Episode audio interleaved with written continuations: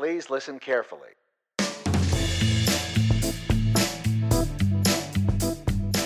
Привет!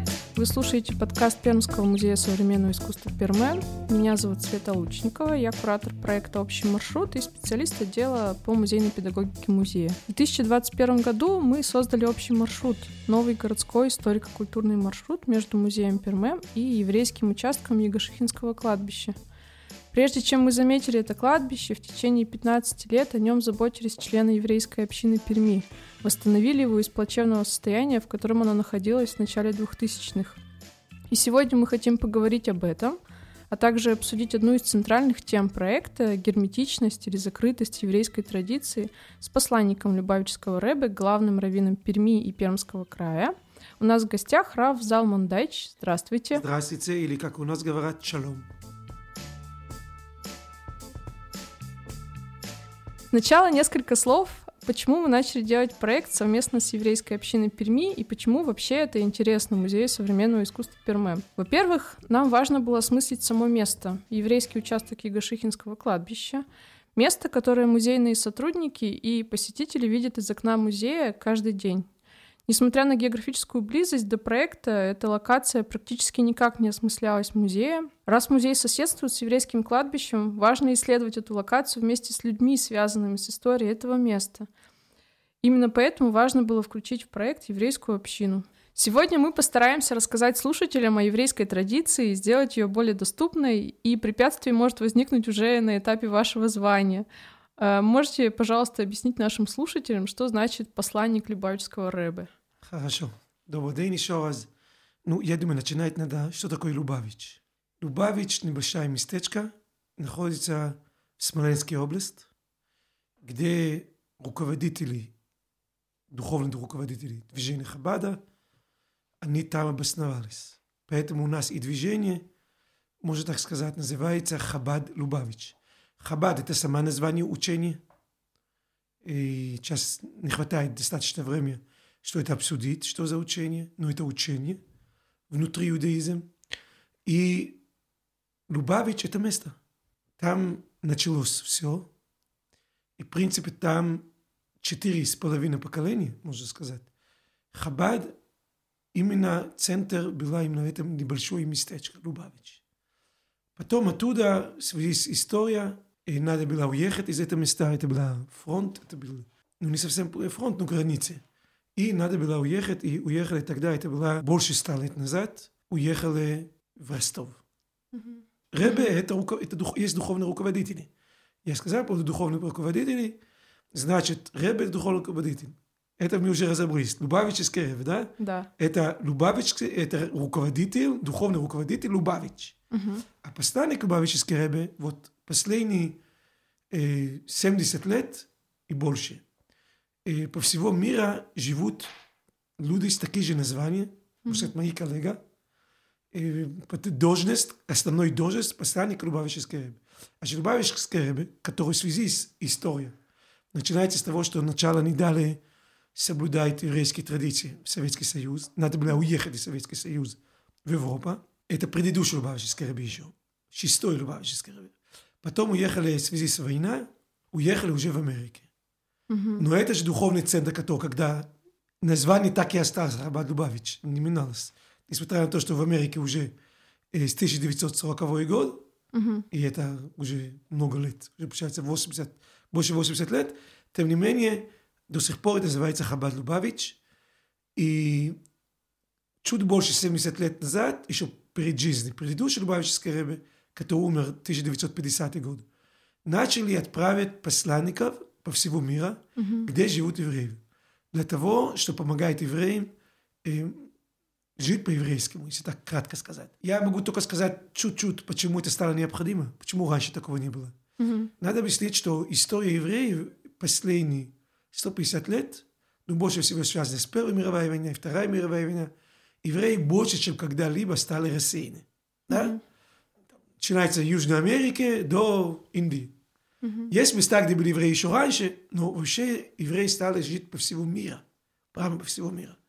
И поэтому евреи стали, нуж... Э, стала нужна э, э, их объединить и дать им духовной жизни. Потому что когда евреи стали жить по разным местам мира, не везде была еврейской жизни. Значит, евреи приехали, где-то собрали люди, собрались люди, и они могли начинать какой-то общественной mm-hmm. жизни, где-то и собраться не могли. Где-то официально община была, и работа была, но была возможность и выйти на высший уровень mm-hmm. поддержки людей, материальной и духовной. В принципе, по сути дела, я приехал сюда, мой основной должность все равно. И, знаете, не только как должность, как обязанность и ответственность, конечно, в первую очередь, как посланник Лубавической рыбы. И самой должность главный раввин Пермский край, оно не меньше ответственное и не меньше важно, но она больше может быть понятна людям, которые тут живут, и оно все равно уже приобретенное после того, что я сюда приехал. Я объясню почему, потому что бывает посланник Ребе, который он может быть неофициальный раввин города или, или места, где он живет. Наверное, больше половины места, ну, я так грубо говорю, в мире, где живут, значит, больше 50% в мире, где живут посланники Лубавической Ребе, не факт, что они официальные раввины город или край. Работа очень похожа, но э, раввин общины, раввин какой-то географии, у него есть дополнительная ответственность и в том плане, что он должен, в принципе, заботиться все вопросы, которые нужна город. Значит, и, а иногда ровно наоборот. Иногда как посланник Кубаческой Раби еще больше берете на себя. Но раввин город, ну это если так сказать, это человек, который отвечает за вся еще инфраструктура, община. Mm-hmm. Она как минимум была правильно сделана в духовной точке зрения, что все было соответственно еврейской традиции и так далее. А те места, где есть у меня коллега, который они неофициальные раввины, они иногда занимаются больше узкие вопросы, например, только образовательная программа.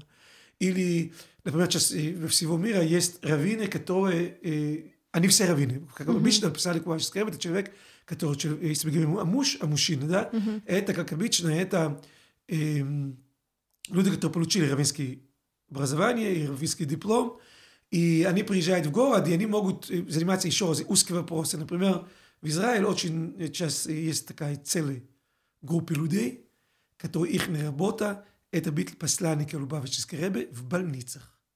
Значит, кроме того, что бывает в больнице свой раввин, они дополнительно помогают больных, помогают и родственники, и они делают большая работа. Конечно, это всегда дается совместный раввин. Поэтому есть некая обязанность, как посланник Лубавической Ребе, еще раз, причина, почему я появился в город Пермь, и есть обязанность как раввина. И только на дополнение, конечно, может быть, это надо было и начинать. Uh-huh. Что вообще, вы меня называете посланник Лубавической Рэби, но я сюда приехал не один. Uh-huh. Я приехал сюда вместе с моей семьей. Uh-huh. Тогда наша Большой семья, очень да, семьей. Пока, пока семья была такая большая. Да? То есть очень продуктивно да. вы 20 лет провели да, в Перми. Да, очень, ну, это было уже больше. Это был октябрь 2000 году. Uh-huh. Когда мы приехали сюда посмотреть город. И мы тут были, как я уже сказал, только один день, а потом в апреле 21 я, я начал подготовить наше место для нашей работы, нашей жизни, чтобы мы могли тут жить. С летом 2001 год мы, значит, начали уже жить в Перми. Uh-huh. В с апрель до лета я был тут 8 раз, и один, это было нелегко, без Сара, и это моя опора, моя сила, вся это вся моя жизнь. Ну, это была подготовка. Uh-huh. Для нас, значит, мы, когда мы приехали сюда с семьей, и это не просто так, потому что один из условий, кстати, быть посля, посланник Бабичской Рэбби, но постоянно ты должен приехать туда с семьей. И сразу Переехать надо, прямо Да, жить. с семьей. С семьей именно там жить и навсегда. И вы знаете, издалека, может быть, звучит, что это сложно, ну. А де-факто это ровно наоборот. Мы были тут намного моложе. Мы, мне было тогда 25 лет, у Сара 24, и мы полностью подключаемся так, что у Сара было 23. И мы полностью подключаем так, что мы знаем, что это наше место. Сразу ход мышления другой. Сразу ты начинаешь делать долго планы. Ты начинаешь понимать, что твои действия есть последствия, которые могут быть потом, дай бог, к лучшему, и ты больше ответственно относишься к своей работе. Да, широко достаточно я ответил, но люди должны понимать, что такое посланник Лубавический. Вот я сказал. Еще один момент до того, что я отвечу на ваш второй вопрос. Во всего мира Хабад имеет сегодня больше двух тысяч точек. Перм один из них. Работает в этой системе именно официальный посланник Любавической Ребе, не те, которые помогают им, которые работают вместе с ними, именно люди назначены официально.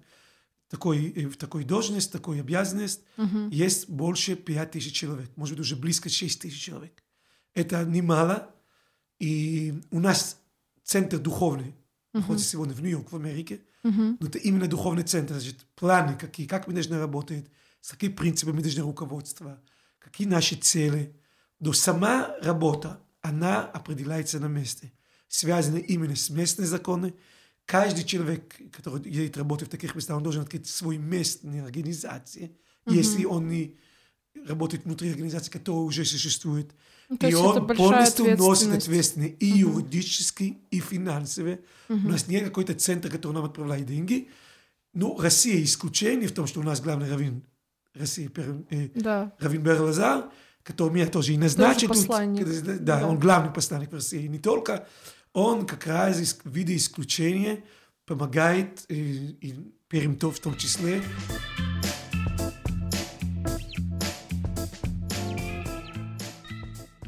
Вообще, общий маршрут стал первым образовательным проектом музея с национальной диаспорой, еврейской общиной.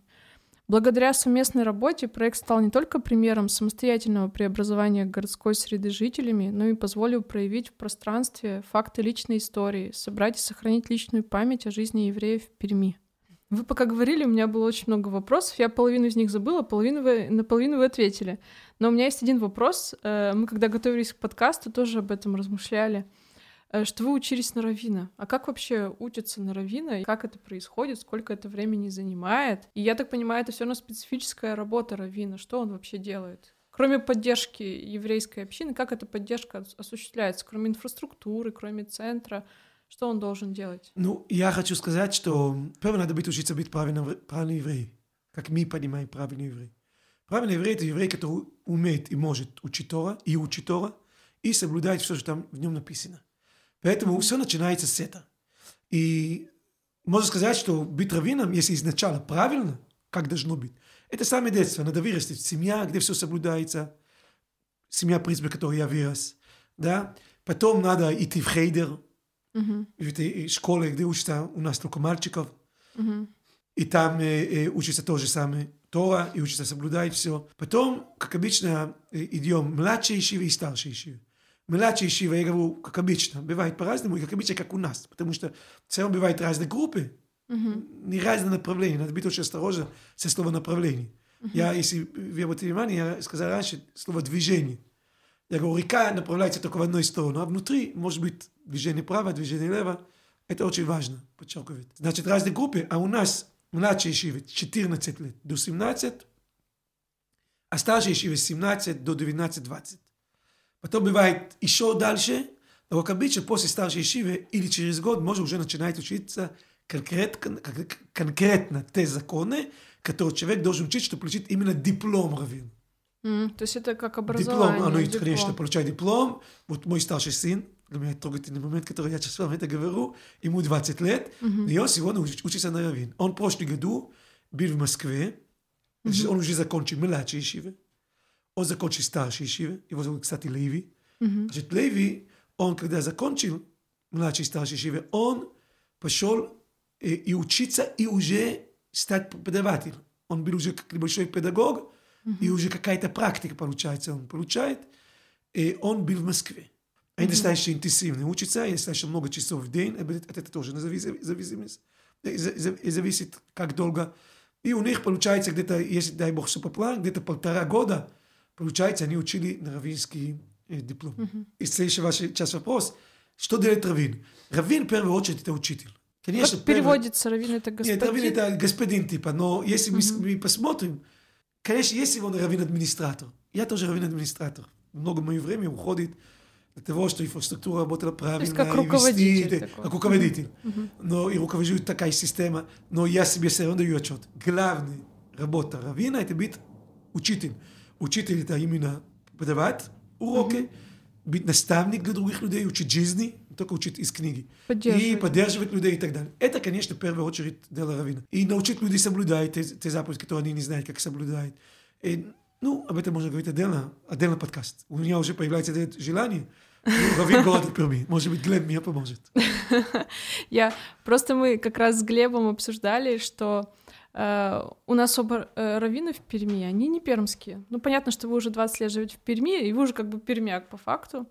а, что может ли быть Равин родом из Перми. И вот вы стали говорить про сына, и я подумала, что, наверное, ваш сын родился уже, когда вы были он, в Перми. Он родился, когда мы уже приняли... Я скажу, мой старший сын, я сказал, что Сара приехала, она была еще беременна, а старший сын у меня родился, и тогда мы приняли решение сюда приехать. Он ну. приехал сюда, когда ему было 5 месяцев. Да, он родился Понятно. в март, и летом мы сюда приехали. Для него наша погода естественная. Угу. Для него Израиль это неестественно. Понимаете, мои дети растут, они пермские. Да, Леви может родиться еще в Израиле, но они, они пермские. Я вам скажу, угу. моя работа будет оценена на 5, если следующее поколение раввины будет пермский. Ну, О, да. или из Перми, или из других городов. Тогда я мою работу делал правильно. Если после меня тоже будет приезжий раввин, ну, я не могу сказать именно первый. Я не знаю, какая будет судьба, какая история будет, да? Uh-huh. Может быть, будет так, что э, в Перми будет раввин тоже прежде. Но если оценить мою работу, если из Перми видит раввины, у нас uh-huh. есть люди, которые уже получили раввинский диплом. Да? Из Перми, да. Ничего себе. Но они, да, но они не работают как раввины. Да, спасибо. Давайте да, пойдем дальше. Мы очень, очень интересно с вами говорить про все эти нюансы.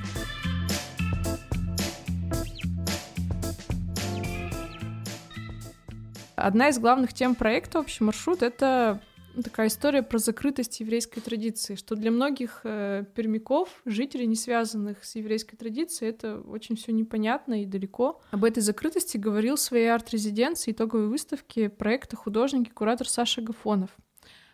Согласны ли вы с такой характеристикой еврейской традиции, что она закрытая?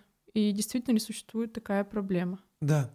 Ну, я вообще не хотел э, комментировать именно слова Агафонова, потому что, ну, его слова пусть сам комментирует. Uh-huh. Я могу сказать, как я вижу uh-huh. э, э, ситуацию у нас сегодня. Э, мы живем до сих пор, да, 30 лет уже, но тем не менее, мы живем время постсоветский союз. Это uh-huh. надо реально смотреть. И наша община в Перми в том числе. И мы, все, что мы сегодня обсуждаем, это все связано с еврейской кладбуш. Я, может, иду немножко вперед, но я думаю, что это есть ответ. Когда гуляем, э, ходим, не гуляем по кладбуш еврейский старый, мы видим, что люди тут, которые жили, жили полностью еврейской жизнью. Это видно из памятник, и из выражения, которые написаны mm-hmm. на памятник, на памятнике. Вместе с этого евреи в Перми и тогда, до сегодняшний день, это часть пермского общества. Ну да. И да, евреи не жили тут, у них, тут у нас не была еврейская гетто. Была, может быть, места, где евреи больше собрались жить, потому что они были знакомы, и много раз они были родственники, но не было евреи, места отдельно, где евреи жили. Евреи всегда были часть города на всех отраслях. Касается самой еврейской традиции. Я думаю, что поскольку мы еще раз живем в Советский Союз, когда 70 лет это было запрещено, даже чуть больше 70 лет, да, я думаю, что это есть последствия на то, что оно недостаточно, я бы не сказал слово закрытость, я сказал недостаточно доступно. Mm-hmm. Но что я могу сказать? У нас нет цель быть закрытым. И поэтому я, может быть, как вызов тоже, как ответ на вопрос и как вызов, если кто-то интересует еврейской жизни. Первое, у нас сегодня есть интернет. В интернет очень много информации. И очень много хорошей информации. Конечно, надо разобраться, какой информации именно надо ну, какую информацию надо потреб... ну, употреблять, да, потому что, ну, не будем об этом сейчас. Но есть очень много информации. И во-вторых, мы как община центр готовы, и у нас на практике есть очень много проектов. Последний проект с вашим музеем, но не только. Мы сотрудничаем и с людьми, и с организацией, которые интересуют, знают больше о еврейской традиции. Я вспоминаю, что, например, был один раз, это было до корона, мы успели только один раз, к сожалению. Был ночь в музее, и мы участвовали. И мы участвовали, и пришли больше 400 человек. Для нас было неожиданно. И okay. да, да, в, в это ночь музей, к нам ходили людей, и мы дали информацию. Это один из проектов, в котором мы участвовали. Есть желание быть открыто, нет на сегодняшний день достаточно для нас, как еврейская община центра города Перми, у нас нет достаточно на это ресурс. В первую очередь ресурс, я имею в виду помещение. Mm-hmm. Где мы сегодня находимся, у нас все равно наша основная работа это работать с детьми. И днем, когда дети там находятся, другие людей, тем более массово, мероприятия, мы не можем проводить. Угу. Поэтому у нас остается вечерами, которые тоже какие-то ограничения есть по вечерам, и выходных день, и час выходных дней у нас тоже много детей ходит, и опять мы не можем С Божьей помощью в будущее, недалеко от этого места, Ну, мы будем строить достаточно большой еврейский благовестный центр. И я вам скажу, что когда мы сидели и запланировали этого строительства, и вообще, когда мы ожидали, что все это начнется, и выделение участок земли, и разрешение на строительство, которое мы уже получили, и сейчас Божьей помощью начнем строить, один из главных мотиваций – это дать возможность любой житель или гость нашего города знать больше еврейства. Я не могу все еще рассказать, какие программы будут, но для этого выделено отдельное помещение, где люди смогут прийти и узнать о евреев вообще, а иудаизм, то, что в России, как это называется. И я, в принципе, не разделяю еврейство и иудаизм, я, но тем не менее. Но национальность, еврейство как национальность и еврейство как религия, да? И, конечно, больше о истории евреев в Перми. Об этом есть очень много что рассказать. Отдельно люди, которые тут жили, и как вообще евреи, как общество жили тут в Перми. Хотелось бы делать больше, хотелось больше э, э, сотрудничать еще больше, но для этого нужны расширять ресурсы. Э, Тогда вопрос, то есть этот центр, он для всех, кому интересна еврейская культура, и Вот даже он- кому не интересно. Да. Ну, кому не интересно, он не будет ходить. Мы же никого не будем заставлять. Но я думаю, что у нас цель вообще, то, что я уже сказал, есть еще цель дать вообще, что наш благовестный центр стал вообще такой общественный центр. Например, если в будущем какой-то общественной организации, которая делает свою работу, и у нас таких очень много в Перми. НКО Да. называется. Вот и им нужно где-то собраться, да. хотела Им нужно где-то собраться, они могут прийти к на- у нас собраться. Я уже заявляю, я не боюсь об этом сказать, потому что это в наших планах есть.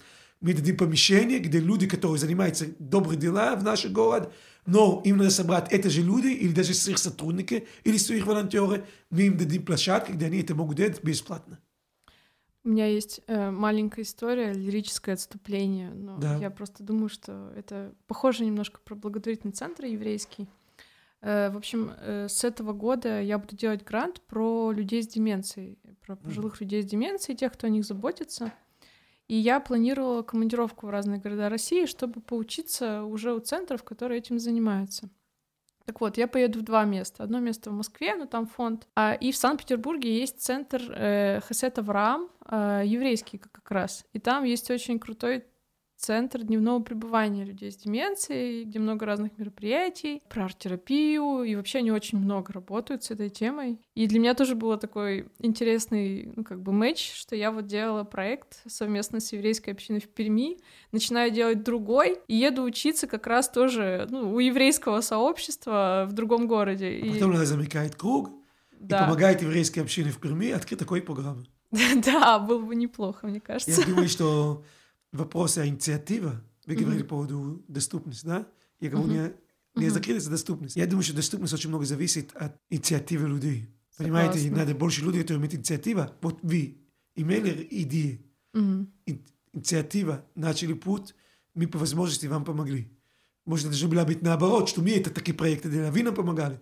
Но это уже вопрос, кто будет инициатор. Но я думаю, что инициатива тут недостаточно. Я думаю, что появление нашего общины центр появится больше инициатива гражданской, которую мы будем поддерживать и будем реализовать в наш центр. Для этого мы его строим. Мы вот говорили сейчас про закрытость, про то, что есть она или нет, проблема это. Да. А какие вообще события в истории города, страны привели к этой закрытости? Как появилась, как живет еврейская община в Перми? Ну, в принципе, я на это ответил. Это не закрытость. Закрытость — это когда... Я почему не говорю, это не закрытость, потому что это... Мы не закрытые люди. Ну, я Мгм. точно нет.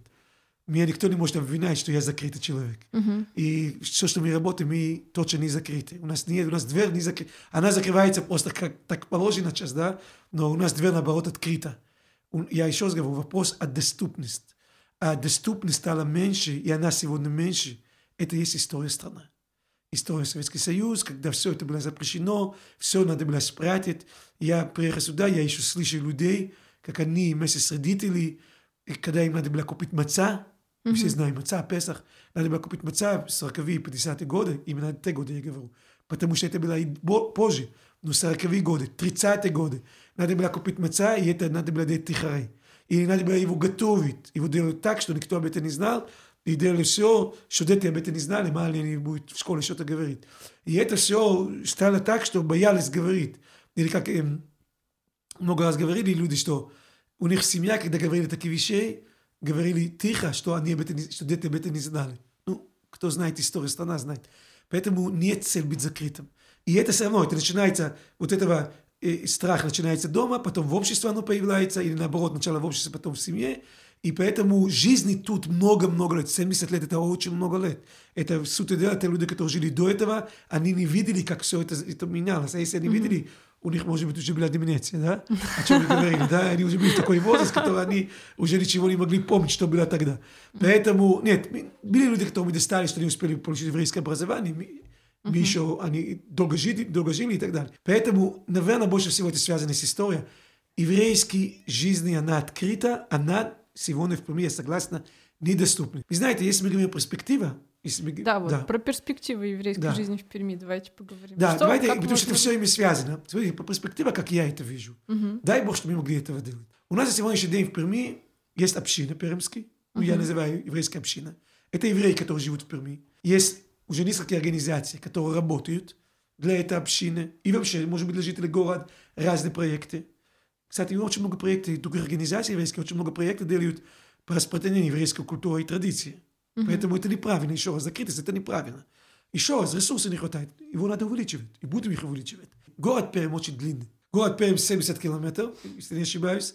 Пермский край вообще, говорят, три раз Франция. Да, это очень большое пространство. Вот что, для понимания, вот недавно был праздник Ханука, и мы делаем практика, что мы даем людям возможность и делать праздники дома. Мы и до этого это делали. Но до этого основная мероприятие была в общине, а кто хотел, делал дома. А тут все изменилось, что надо именно дать людям возможности дома. И мы потихонечку начали заботиться тоже о тех евреев, которые живут в Пермский край. Мы всегда с ними работали. Но именно последние два года, именно что им вручить наборы, которые могли проводить праздники. Мы даем очень много. Мы mm-hmm. доходим до 2000 человек и больше. Всего в Ханука, которая была в конце ноября началось, мы э, раздали в 14 городов, городов. городов, населенные пункты, угу. село. Поселки. Там, не знаю, мы нашли такое место, называется Новые станции. Сколько людей знает такое место, я не знал. Под Митве есть такое место, называется Новые станции. Мы нашли два еврейских семьи, и мы им отправили э, такие наборы специальные, что они могли э, отмечать праздник Ханука именно у себя дома. Как я вижу в будущем? С Божьей помощью построим еврейский общинный центр. Я думаю, что в самой Перм должен быть это должно истекаться из этого. И вообще, должно быть больше еврейской организации или как минимум филиалы. Я думаю, что в мои личные планы я ставлю это, наша инфраструктура, uh-huh. развиваться так. Я не вижу никакой причины, почему в Закамск не будет какой-то еврейский общинный центр. Люди из Закамска должны ехать, чтобы слушать урок, который длится час или полтора, три часа, потому что с пробки, потому что если вечером нужно ехать, с пересадкой можно ехать час или полтора, каждый конец, и что, они, получается, едут на дороге два-три часа, чтобы быть на, на, на лекции час или полтора, но это неправильно. Поэтому я думаю, что в будущем посмотрим, кто это будет вести. Главное, это кадры, найти людей. Если я бы нашел человека, я бы сегодня бы уже что-то арендовал, Закамск, и мы начали там работать. И так далее.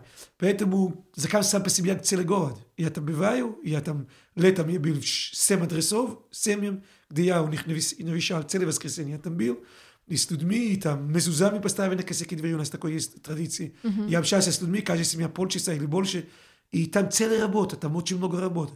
И надо эту работу вести. Поэтому в будущем хорошая, большая еврейская община центр, такая краевая, которую мы с Божьей помощью будем строить.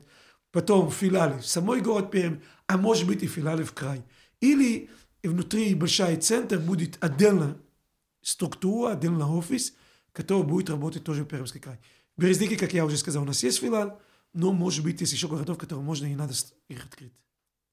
Звучит все, конечно, масштабно. Я подумала, ну, что нам надо объединиться и инициировать строительство метро в Перми, чтобы люди из Закамска могли приезжать не за полтора часа, а за 15 ну, минут. Ну, 15 минут не знаю, если будет, но потому что все равно расстояние.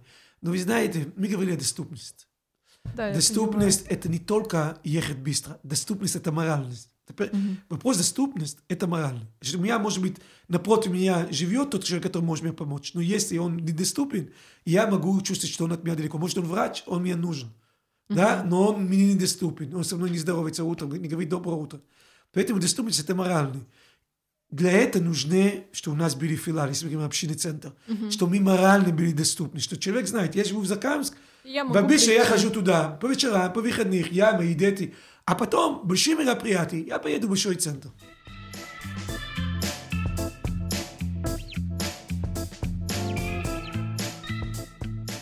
Вообще, главная часть и доминанта проекта — это еврейская часть Игошихинского кладбища. Вообще, какое значение для диаспоры представляет еврейское кладбище? Ну, конкретно по этой еврейской кладбище, это, наверное, самый, в кавычках, да, самый живой документ о жизни евреев в Перми. Не надо никакое доказательства, что евреи в Перми давно живут. Евреи в Перми — это не приезжие.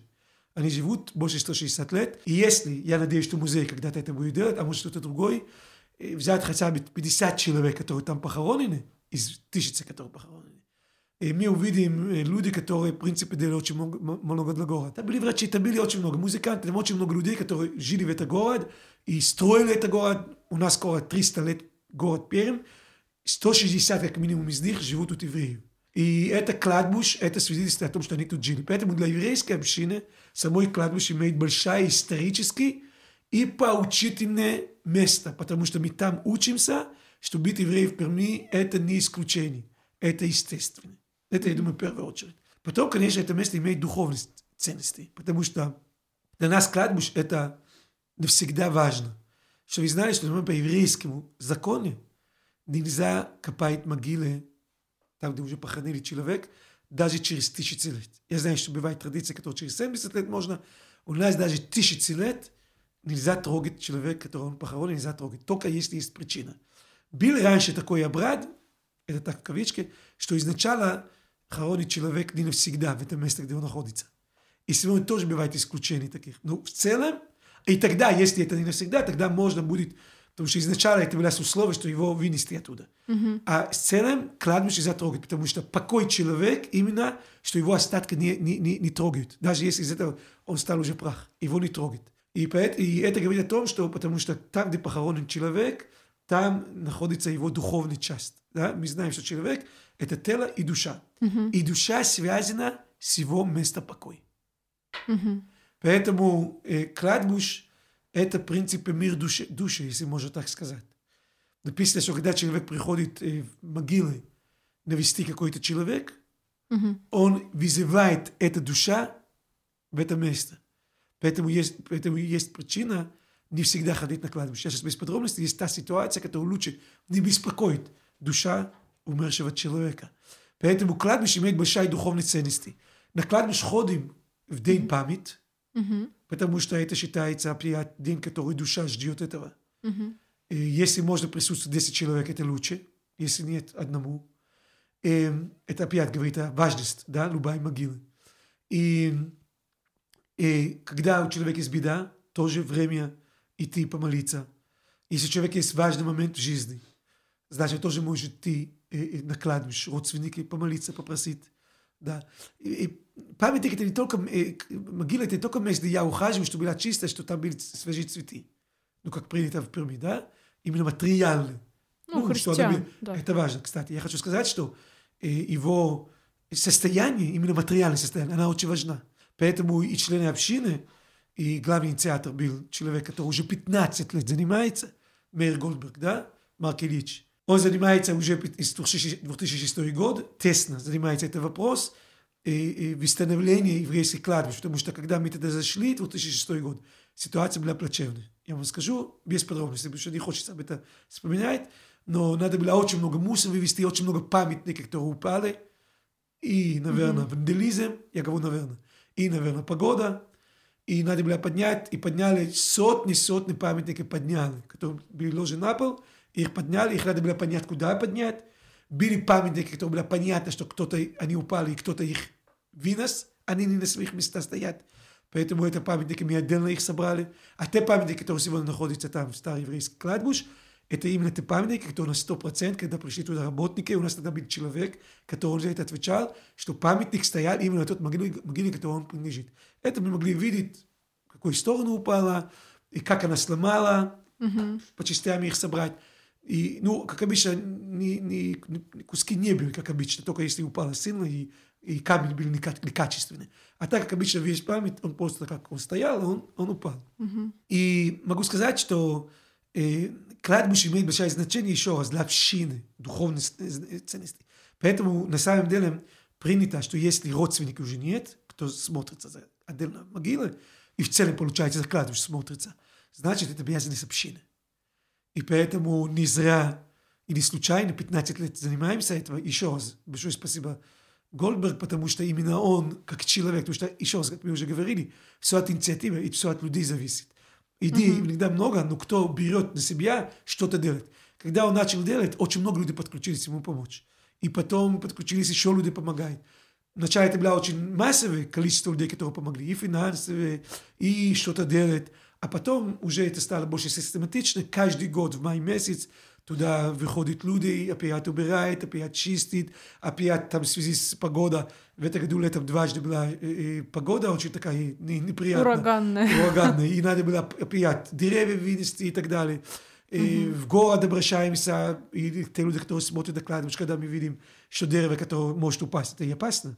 Значит, они приходят и их убирают. Ну, там много работы делается, ну, конечно, То есть весной, регулярная летом, и немножко осень. забота. Регулярная и большая и важная работа. Потому что это обязанность общины, это духовная обязанность общины заниматься такой вопрос. Поэтому имеет большую значимость это кладбищ, и мы считаем, что это надо сохранить, и сохранить навсегда. Да, хорошая идея. Но у меня тут какой вопрос? Вообще, кладбище же это сакральное место для евреев, насколько я знаю. Ну, на такое. Лучше там Ну, часто не появляться, и как вообще Ну, это относится... серьезное место. Ну да. То это есть- не место для того, чтобы шашлык делать. Да, не, не Понимаете, публичное, когда, так да, когда мы там скажем. вынесли мусор, вы должны понимать, там было видно, что люди там праздновали какие-то праздники свои. Ну, наш кладбище, он такой. и Красиво. Я не могу сказать живопись, да, потому что Ну, там, это лес. По сути дела, это лес. Это лес, который там и воздух, и тишина. А Там можно много думать о жизни. Но это не очень хорошо там быть постоянно. Знаете, есть такой, написано в еврейской традиции, что когда человек слишком себя, чувствует себя слишком гордый, и пусть помнит день его смерти. Моменты моря, так да, скажем. но каждый день это тоже нехорошо. Наверное, поэтому тоже кладбище не то место, которое мы приходим повеселиться, но это важное место. Я еще подумала, а как вы относитесь? У города же есть проект, что они хотят превратить вообще Игошихинский некрополь как бы в городской парк. Понятно, что они сохранят кладбище, но они хотят благоустроить, сделать дорожки, Ну, и об этом проекте я... сделать смотровые Об, площадки. об, об, это, про- об этом проекте я и говорил. Тогда, когда обсуждалось, я считаю, что обсуждалось в правильном плане. Когда мы слышим парк, мы думаем, что там на лыжи люди будут кататься. Или там э, батут для детей. Нет. Там речь шла как раз о исторический культурный парк. Место, где люди ходят, и города. Там Ну, как то раз есть- была эта идея. А история города не, парк для того, чтобы было еще одно место отдыхать, а именно парк, который был связан с самой, самой кладбище. Понимаете, когда мы э, э, начали делать нашу работу, слава богу, город тоже начал освещение делать, дороги. Было время, которое шлагбаумы появились там. Было время достаточно долго, я не знаю, почему убрали. Были охранники, которые там были, и они были не, лишние, потому что были люди, которые металлолом убрали ограды там и так далее. Поэтому, ну, в город сегодня или отсутствие деньги, или там не знаю почему, э, этот план ушел. И, наверное, стоит его вернуть. Поэтому я думаю, что это кладбище должен стать часть города. Если Да. мы его, сделаем правильно, если это сделать, будет сделать сочувствие, вместе с историки, вместе, может, с философами, там как раз были целая группа людей, я думаю, что мы можем найти общее понимание, как он должен выглядеть. И сделать это. Следующий вопрос, такое скорее впечатление. Мы пока делали проект, вообще очень много времени проводили на кладбище. Надеюсь, ну, в нужном состоянии мы это делали. Э, И отличительная вообще особенность еврейского участка, что он очень красивый даже для непосвященного человека. То есть любой человек, когда приходит туда, он видит эти скульптурные надгробия, и они похожи на какие-то ну, красивые памятники, скульптуры. И все там надгробия очень разные. Там много разных символов, книга, обрубленное дерево, кафедра, минора. Там есть какая-то логика надписей на надгробиях, насколько я знаю. Вообще расскажите, какие есть значения вот у этих надгробий, как они появляются, что обычно пишут на надгробии. Все имеет смысл. Например, отрубленное дерево – это, как обычно, человек, который умер раньше времени. Мгм. Бывает э, книга, это значит был, наверное, учитель. Я говорю, наверное, потому что, может быть, были других причин. Угу. Поэтому и так далее, и так далее. Поэтому, наверное, я еще раз говорю, наверное, потому что надо смотреть отдельно памятник. Там есть и символы, которые имеют религиозное значение, которые мы точно знаем, что это что-то означает. Там, например, есть такая два рука, которая означает коин. Благословение. Да, благословение, как надо рука, коин они благословляет. Там бывает умывальник, и тоже на памятник. Это левиты как раз. Потому что они должны были мыть руки коины. Ну, я говорю, есть очень много религиозных, и есть тоже после от жизни, которые, когда пошли искать памятник, значит, э, у кого-то более было деньги, значит, искали то, который подходит к этому человеку, который его похоронили. Вы интересную историю рассказывали про учила, обучал Торе, про резника. Да, ну это по поводу надписи, то, что вы говорили. Я не буду ходить сейчас подробности, потому что это на самом деле стоит отдельный подкаст, и может быть стоит это со мной или mm-hmm. с кем-то другой. Вообще в еврейской традиции на памятник пишут, mm-hmm. кто был человек. Mm-hmm. Каким он был? Не только имя. Ну. Только надо не хвалить то, что нет. Если он очень жадный, нельзя писать, что он всем помог. Да? Надо так и писать, что он жадный. Нет. Плохо тоже писать Плохого не пишут. Плохого не пишут. Пишут хорошего, но нельзя не обманывать и даже не увеличивать. Ну, чуточка, может быть, да, но как есть. У каждого человека что-то достойное, которое можно... В конце концов, человек был любимый для его семьи. Можно писать, семья любила, он любил семья. Там, и так далее. И поэтому до сих пор, кстати, эта традиция сохраняется до сих пор не у нас в Перми. У нас в Перми сегодня это не делают. Потому что местные традиции в связи с опять, да, история Советского Союза, больше всего не берет место. У меня тут э, просто еще маленький вопрос про кладбище. Если, например, еврей умер и не был похоронен, я вспоминаю про да. разные концлагеря, да. э, массовые там погребения, что в таких случаях? Ну вообще происходит? написано, что это ужасно. И опять другой подкаст, я думаю, что нет смысла об этом говорить сейчас. Я могу сказать, что один из вещей, которые люди, которые жили плохо, всегда могли тост делать друг другу угу. что мы дошли до правильного похорона. Угу. Не похоронен – это нехорошо. Для души. Для души. У меня у Сара прадедушка был очень важный, большой раввин был. Его, он был вместе с других евреев в синагога в Рига. Угу. Фашисты там собрали евреев. Угу и сжигали синагога вместе с евреи, которые там были. Сын – это дедушка Сара. Mm-hmm. Был спасен чудесным образом. Он пошел на железнодорожной станции купить билеты. Mm-hmm. Когда он вернулся, он видел, как горит синагога вместе с его папой. Ужас. И он был не похоронен. Я говорю, история Вторая мировая война – это отдельная история. Это была не в эту часть Угу. Европа, да, но очень много семей, которые жили тут, они пострадали. Но это не к нашему подкасту. Да, я думаю, у нас да, да. не так много времени. Я вернусь тогда к проекту. Да, и у меня будет надо... последний вопрос. Угу. Вообще, как пермское еврейское сообщество отреагировало на проект «Общий маршрут»? Довольны ли вы сами результатом? Ну, я думаю, что результат очень хороший. И, э, и оно говорит о том, что надо делать дальше, и немало. Надеюсь, что музей — это встречный вопрос, как вам этот проект. Я надеюсь, что музей продолжит. Это как минимум дает хороший итог этого часть. И дай Бог, и спасибо. Да, кстати, mm-hmm. Конгресс еврейской общины России, который с руководителем Юрий Канер, который я с ним знаком, которые вам помогли, да, на расходы, которые этот проект нужен был. И больше чем уверен, что надо продолжать этот проект. Поэтому прошу mm-hmm. вас, продолжать. Я думаю, что есть разные идеи, как продолжать. Какие-то идеи я озвучил сегодня, mm-hmm. может, других. Я думаю, что мы помогли сколько могли. Я думаю, что на основе работы, которая была уже сделана, надо привлекать больше людей, и в том числе это задача нашей общины центра тоже. Mm-hmm. Я думаю, что придет ближе к весне, нам надо будет встретиться и думать, как подключить именно члены общины, потому что у нас не была такая задача до сих пор. Mm-hmm. Были, были поиск участников проекта. У вас были участники, вы сделали проект. Теперь, когда запускаете самой маршрут, mm-hmm надо думать, может быть, делать именно для общины, или, может быть, дать информацию больше в общине, что люди могли идти в этот маршрут. И, может быть, когда это будет сделано, если будет сделана отдельная группа для общины, же завершить, поскольку мы сказали, что кладбище такой духовный центр евреев mm-hmm. в городе, может быть, стоит даже завершить это небольшая молитва, где люди будут молиться за успех и за удачи материальные, духовные. Хорошая своих, идея. да, Давайте своих сделаем. И, и своей семьей. Я готов на, са- на самой маршрут, может быть, не прийти, потому что не всегда будет время. Или я, или обеспечить кто-то, кто помог там вести молитву, когда будете побывать в кладбище. Поэтому огромное спасибо то, что уже делали. Большие успехи, что вы будете делать дальше. И вообще, что вы делаете, что это было... Я знаю, что у вас есть проект с э, детьми, особенно детей, которые нуждаются. Я был очень трогательный, когда я был у вас и видел этот проект. И, может быть, будем в таких направлениях тоже сотрудничать вместе. Не знаю, смотрим. Спасибо, Спасибо. вам, Рав Залман, и спасибо за разговор. Да.